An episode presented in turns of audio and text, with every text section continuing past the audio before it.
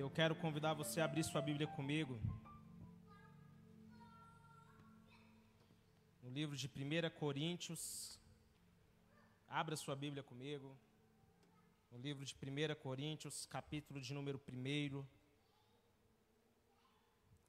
1 Coríntios, capítulo de número 1, o verso de número 18.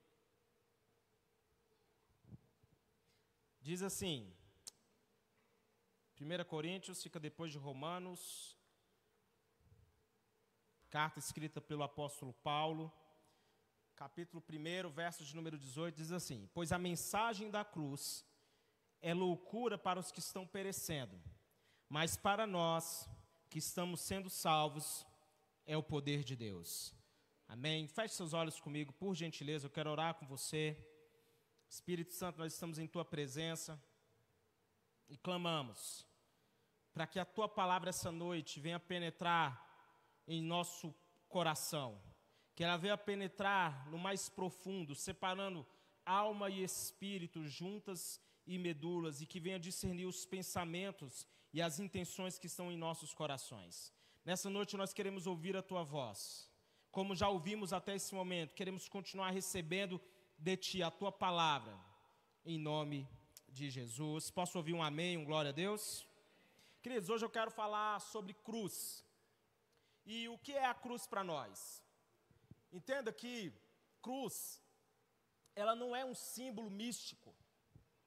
Nós não a usamos como um amuleto uma espécie de totem. Nós não vemos a cruz como algo que nos protege ou que nós devemos andar com ela pendurada ou qualquer coisa do gênero. Nós acreditamos na, que, na, que a cruz ela é o símbolo da nossa redenção, porque na cruz do Calvário a nossa dívida foi paga. Porque na cruz do Calvário Jesus morreu por nós. Naquela cruz ele levou sobre si os nossos pecados. Uma frase de Tozer vai dizer que a cruz de Cristo é a coisa mais revolucionária que aconteceu entre os homens.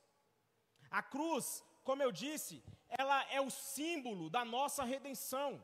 Naquela cruz, a nossa dívida foi paga, como está escrito em Colossenses, que quando vocês estavam mortos em pecados e na incircuncisão da sua carne, Deus os vivificou juntamente com Cristo.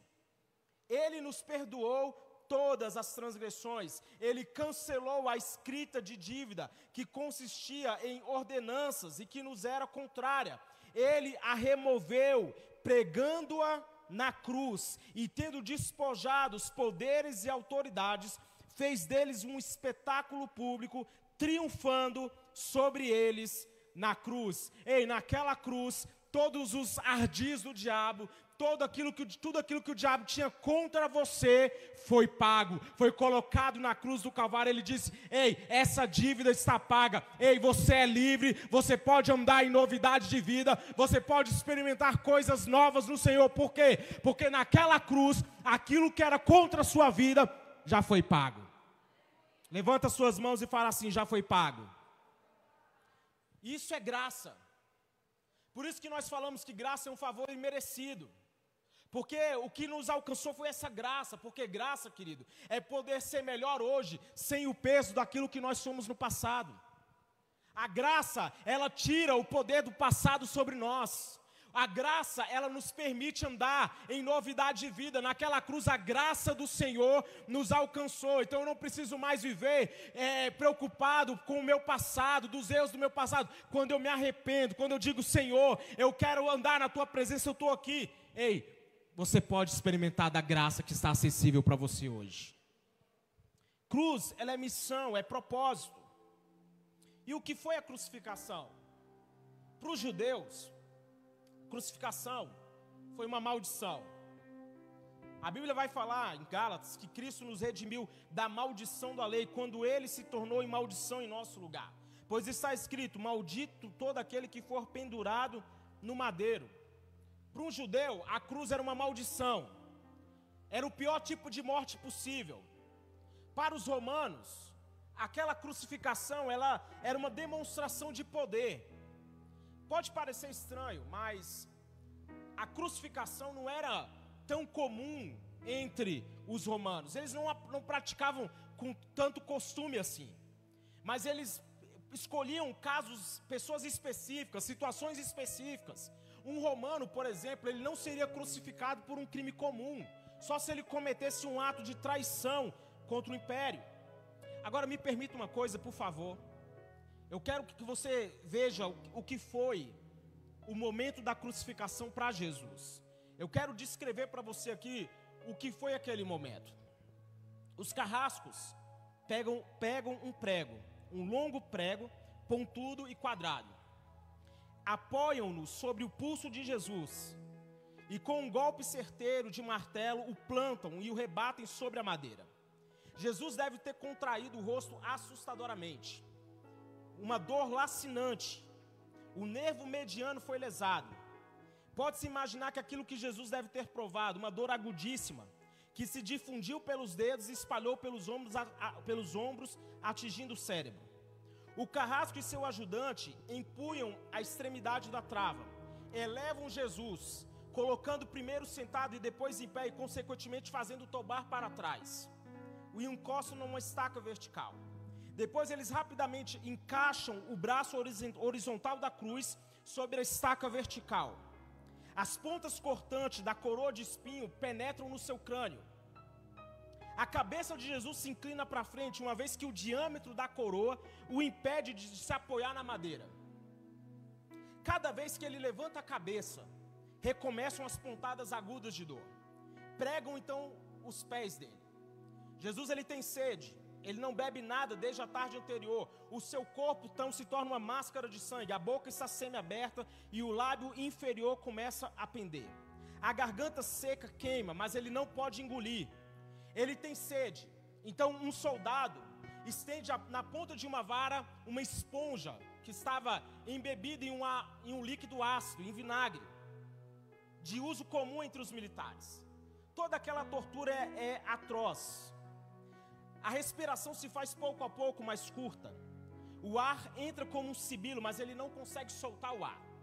Jesus respira com ápice dos pulmões, ele tem sede de ar. Como um asmático em plena crise, o seu rosto fica pálido e pouco a pouco se torna vermelho, depois se transforma numa violeta, num violeta púrpura e enfim cianótico. Jesus é envolvido pela asfixia. Os pulmões cheios de ar não podem mais se esvaziar, mas então o que, que acontece? Lentamente, com um esforço sobre-humano, Jesus toma um pouco de apoio sobre o prego dos pés. Ele se esforça em pequenos golpes, ele se eleva, aliviando a tração dos braços. O músculo do tórax se distende, a respiração se torna mais ampla e profunda, os pulmões se esvaziam e o rosto recupera a palidez inicial. E por que esse esforço? Porque Jesus quer falar, Pai, perdoa-lhes, porque eles não sabem o que fazem. Logo em seguida, o corpo começa a afrouxar-se de novo e a asfixia recomeça. Foram transmitidas sete pronúncias por ele na cruz, e cada vez que ele quer falar, ele deve se elevar, tendo como apoio os pregos do, pá, do pé.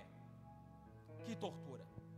Isso que eu citei aqui é um relato de o que um médico faz, do que foi aquele momento da crucificação para Jesus.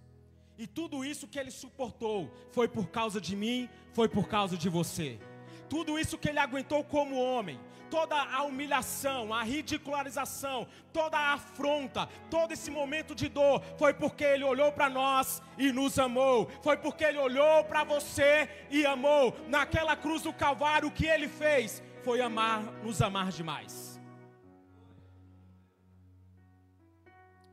E Billy Graham ele tem uma frase que ele vai dizer assim: que Deus provou o seu amor na cruz. Quando Cristo pendurado ali sangrou ali morreu foi Deus dizendo ao mundo: Eu te amo. E para nós isso é muito interessante, porque a nossa, a nossa religião hoje, o cristianismo hoje, para a grande maioria, gira em torno do que? De que esse mundo, para nós, esse mundo não existe. Sendo que Jesus morreu na cruz para que o mundo, para a Bíblia fala que Deus estava reconciliando o mundo consigo. Naquela cruz do Calvário, sabe o que, que ele fez? Ele venceu os poderes que estavam governando esse mundo. Ei, tem gente aqui comigo? O, os poderes que governavam o mundo, aquilo que o diabo tinha domínio, tinha poder. Naquela cruz do Calvário, ele falou assim: Ei, me pertence. Ei, não pertence a você, diabo. A Bíblia fala que ele desceu até os lugares mais profundos. Ele levou o cativo, o cativeiro. Ele deu dons aos homens. Naquela cruz, ele venceu por mim, ele venceu por você. Você pode levantar as suas mãos e dizer isso? Ele venceu por mim. Profetiza isso sobre o seu irmão, fala assim: Ele venceu por você. E Jesus ele nos fala algo, ele fala: se alguém quiser vir após mim, negue-se a si mesmo, tome a sua cruz diariamente e me siga. E tomar a cruz é assumir a sua missão. Cruz é missão, entenda isso. Cruz é missão, cruz é propósito. Por isso que ele nos manda assumir na nossa, tomar a nossa cruz. Ele está dizendo: ei, assuma a sua missão, assuma o seu propósito. Eu tenho um propósito para você. O problema é que muitas vezes, querido, nós estamos deixando de levar a nossa cruz e estamos nos cansando, carregando fardos que o diabo nos impôs. Ei, seu marido não é um fardo que o diabo te impôs, irmã. Seus filhos não são um fardo que o diabo te impôs. Tá alguém para falar amém nessa hora que não, que o marido não é fardo, sua esposa não é um fardo, amém ou não amém? Amém ou não amém, gente? Senão a gente vai ter que fazer uma cela de casais amanhã. Amém ou não amém? Mas muitas vezes nós estamos carregando mágoas. Por vezes nós estamos carregando fardos da falta de perdão nós estamos carregando fardos das coisas que não deram certo. Acredite, tem gente que tem uma lista tão grande para falar assim, pastor, eu não me envolvo mais em igreja. Por quê? Ah, eis a minha lista, porque aconteceu isso, isso e isso.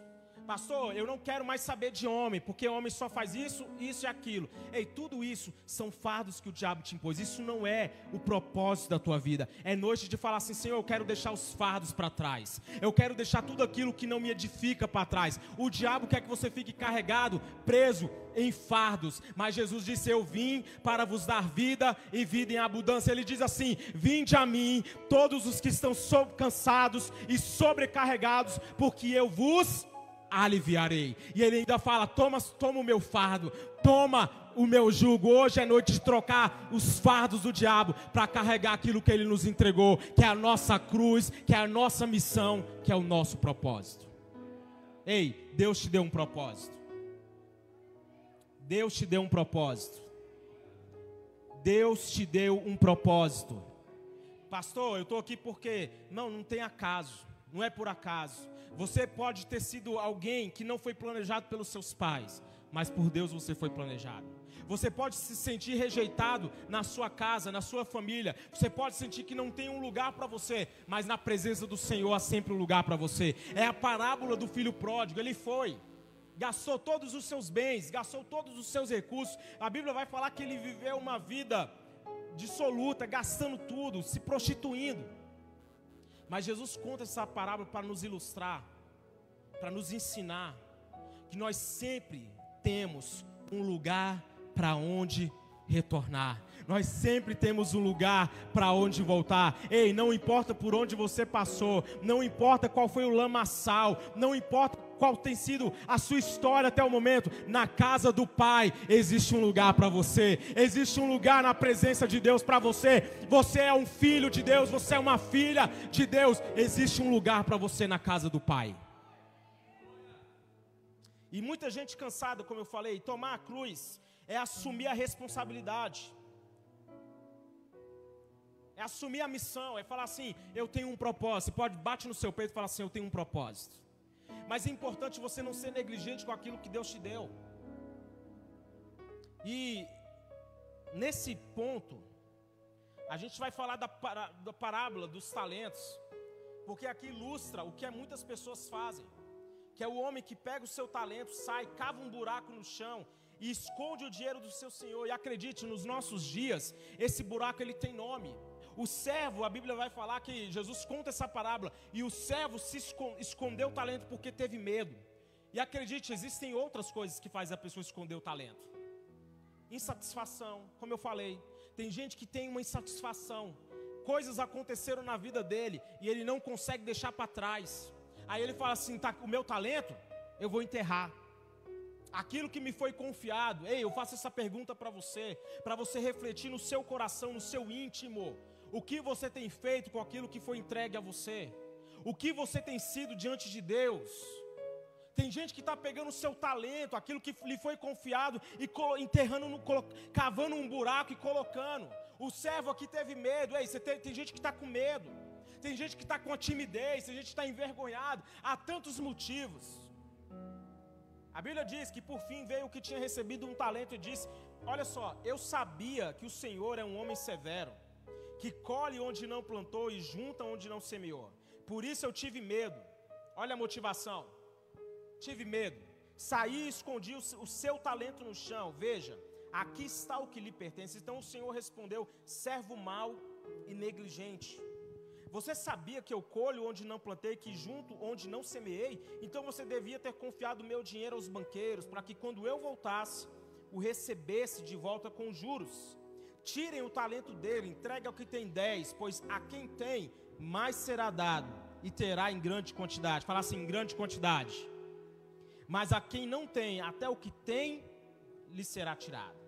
E muita gente tem se colocado dentro de um buraco para não lidar com seus medos e com seus conflitos. Cruz é missão. Cruz é propósito. Quando fala de cruz, não está falando de sofrimento apenas, entenda. Jesus ele veio para aquela hora. Fala comigo, aquela hora. Fala forte, aquela hora. Você está aqui e existe um propósito para a sua vida também. Existe uma missão que foi confiada a você. Existe algo que Deus quer fazer, quer realizar através da sua vida. E tem gente aqui, existe algo que Deus quer realizar através da sua vida. Não é através da minha, é através da sua. Deus tem um propósito para cada um aqui nessa noite. Ei, Deus, Deus tem um propósito para você na sua casa. Deus tem um propósito para nós e Ele está nos chamando. Venha após mim, venha me seguir. Por quê? Porque lá no final você vai ver que o fruto fruto do seu penoso trabalho lhe dará grande satisfação. E a verdade é que, como diz uma frase muito conhecida, que quem, quem não sabe para onde ir, qualquer lugar serve. E nessa questão de nós seguirmos a nossa missão, o nosso propósito, nós vamos ter que lidar muitas vezes com as tentativas de nos desviar do propósito. E dois momentos Jesus, Jesus teve que lidar com isso. Quando Satanás aparece lá depois que Jesus está jejuando. A Bíblia vai falar que Satanás apareceu para ele. E na tentação ele vai fazer para Jesus as propostas. E a última dela era, para Jesus, era basicamente dizendo o que para Jesus? Você pode ter aquilo que foi prometido para você sem passar pelo sofrimento. Se você se prostrar e me adorar, eu te darei todos os reinos do mundo, todas as nações, eu darei a você. Essa foi a proposta feita a Jesus. Ele teria aquilo pelo qual ele tinha vindo à terra, mas sem passar pela sua via crucis, sem passar pela cruz, sem lidar com a cruz. Essa foi a proposta do diabo. Ei, você tem recebido propostas? Então a Bíblia vai falar que Jesus o resiste. Jesus diz a ele não é, que não prestará culto senão ao Senhor. O diabo então o deixa para voltar a tentar na ocasião oportuna. Jesus ele teve que lidar com o diabo. Naquele Getsemane, Jesus então tem um momento de maior pressão, onde ele sabia o que estava para acontecer. Ele sabia que o próximo momento dele era a cruz do Calvário. E ele fala assim: Pai, se possível, passa de mim esse cálice. Mas aquela era a missão dele. Então ele humildemente diz: Senhor, que seja feita a tua vontade. Ei, você pode dizer isso, Senhor, que seja feita a tua vontade. Sabe por quê, querido? Porque no caminho da cruz, no caminho da nossa missão, haverá dificuldades, haverá, haverá sofrimentos, haverá, haverá momentos onde você vai querer desistir, haverá, haverá momentos em que as coisas não serão como você espera, haverá, mas como eu disse, quando você terminar os dias, quando você terminar a missão, vai ser como o apóstolo Paulo que diz: completei a carreira, guardei a fé, eu quero a minha coroa, porque existe um prêmio para nós, existe um prêmio para você. Suporta, irmão, porque quando você vencer, quando você passar essa fase, você vai ver que valeu a pena. Jesus, quando ele, em Mateus capítulo 16, ele está com os discípulos, e ele começa a contar para os discípulos, explicar para os discípulos que era necessário que ele fosse para Jerusalém e sofresse nas mãos dos religiosos, dos chefes, da, dos sacerdotes, dos mestres da lei, e fosse morto e ressuscitasse no terceiro dia. E nesse momento, Pedro, que havia tido a revelação de que Jesus era o Filho de Deus, ele chama Jesus no canto e quer, e quer repreender Jesus. Ele quer dizer para Jesus assim: Olha, Jesus, isso não vai te acontecer. Jesus dá logo uma nele, né? Fala: Para trás de mim, Satanás, porque você não cogita das coisas do reino. E muitas vezes o Pedro aqui aparece na nossa vida falando as coisas que nós queremos ouvir, as coisas que são agradáveis de ouvir. Ele queria mostrar para Jesus que o que Jesus estava pensando não ia acontecer. Mas Jesus deu logo uma nele, falou assim: Olha, você não está cogitando das coisas do, do céu, você não está alinhado. Ele sabe, Jesus, ele estava firme no propósito dele.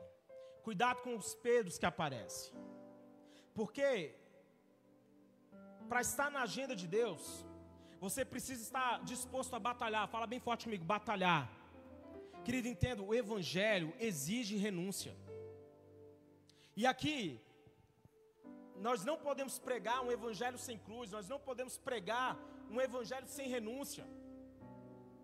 Vou repetir, nós não pregamos um evangelho sem cruz, nós não pregamos um evangelho sem renúncia. Tem um preço a ser pago. Tem um preço a ser pago. Quantos estão dispostos a pagar o preço? Quantos estão dispostos a dar sua vida por ele? Mas isso, como eu falei, durante todo o ministério de Jesus, se você lê os evangelhos, você vai encontrar momentos fantásticos. Porque Jesus, ele teve a sua via cruz, ele teve os momentos, mas é tão bacana que, se eu não me engano, no Evangelho de Lucas vai falar que quando ele estava com os discípulos, ele fala assim: Olha, desejei ansiosamente comer essa ceia com vocês. Jesus está falando assim: Eu amo ter esse momento com vocês, porque entenda, não vai ser só dor, não. Vai ter os momentos de alegria. Vai ter um momento onde você vai sorrir muito, você vai ser feliz. Tem gente para ser feliz, dá um sorriso bonito para seu irmão. Você vai ser feliz. Porque felicidade não se trata de momento, é de quem você é. Não é uma questão do que, a, do que me acontece. Jesus ele falou: No mundo vocês terei, terão aflições, mas tende bom ânimo. Por quê? Porque eu venci. Ei, ele já venceu. Então vão ter lutas, vão. Mas eu quero também dizer para você que vão ter alegrias, vão ter conquistas, vão ter portas abertas, vão ter milagres, vai ter multiplicação, vai ter ressurreição, vai ter gente morta que vai estar ressuscitando, vai ter pão para alimentar multidões. Os milagres vão acontecer. Não são lutas apenas, mas são as vitórias que ele vai te entregar nesse tempo. Fala bem forte comigo assim, vai ter vitória. E eu gosto de pessoas que se animam e pensar que tem vitória para contar. Que pega um problema e fala assim: esse problema eu vou chamar de testemunho. Fala assim: o meu problema eu vou chamar de testemunho. Ei, o que você está enfrentando hoje, em nome de Jesus, eu quero profetizar, é um testemunho do poder de Deus. O que você está enfrentando hoje, você pode pensar assim: ah, é para morte, ah, é para separação, ah, é para endividamento. Ei, essa história vai ser mudada, não vai ser dívida, não vai ser separação, não vai ser crise que você vai contar, vai ser o testemunho. Eu sirvo um Deus que faz milagres. Seja empolgado com aquilo que Deus tem para você. Exerça 100% dos seus dons. Seja tudo aquilo que Deus te chamou. Uma frase de Spurgeon vai dizer que ele levou a cruz não para que você escapasse dela, e sim para que você pudesse suportá-la.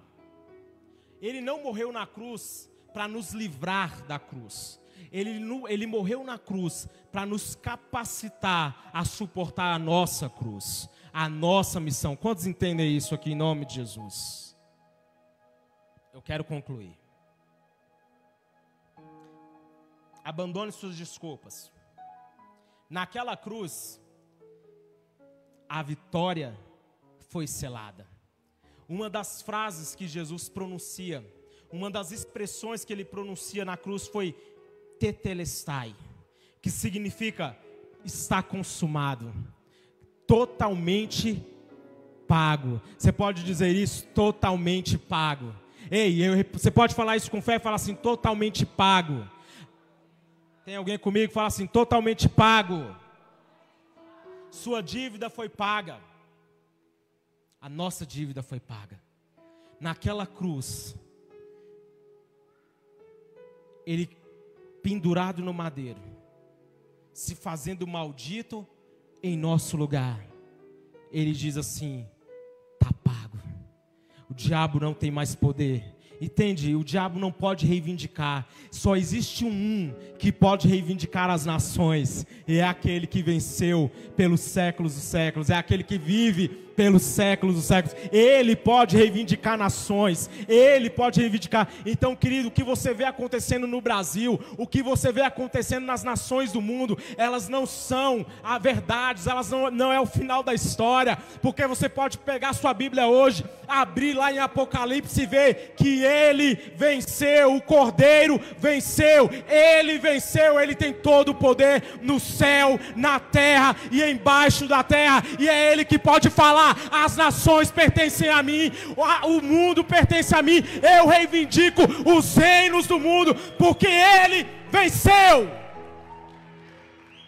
Você pode mais uma vez bradar isso, Ele venceu.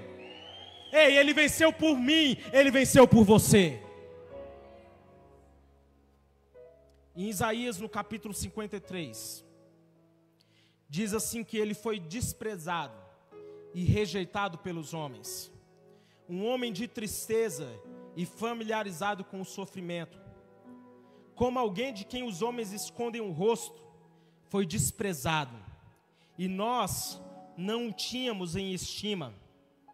Certamente, ele tomou sobre si as nossas enfermidades, e sobre si levou as nossas doenças.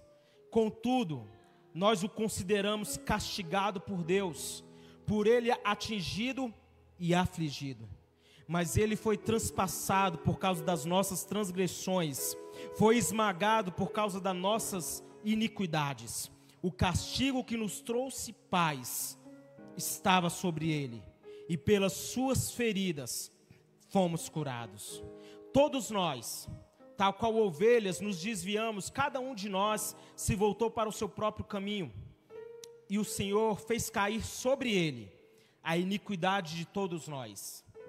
Ele foi oprimido e afligido, contudo, ele não abriu a sua boca. Como um cordeiro foi levado para o matadouro, e como uma ovelha de que diante de seus tosqueadores fica calada, ele não abriu a sua boca. No verso de número 10 diz: Que foi da vontade do Senhor esmagá-lo e fazê-lo sofrer. Embora o Senhor faça da vida dele uma oferta pela culpa, ele verá sua prole e prolongará os seus dias, e a vontade do Senhor prosperará em sua mão. Depois do sofrimento de sua alma, ele verá a luz e ficará satisfeito. Depois de tudo que ele passou, ele vai olhar e vai falar assim: valeu a pena ele olhou para você e falou assim: valeu a pena. Ele olhou para sua igreja, sua noiva, e fala assim: valeu a pena. A igreja que muitos querem apontar, criticar ou dizer o que for, ele olha para a igreja dele e fala assim: foi por ela que eu morri, ela é minha noiva, eu vou voltar para buscá-la, eu ainda, oh, oh, ele ama a noiva dele, ele ama a igreja. E ele vai voltar. Você pode levantar as suas mãos e falar assim: Ele vai voltar. E eu sou parte disso. E eu estarei com Ele aonde Ele estiver. Eu quero que você se coloque de pé comigo nesse momento.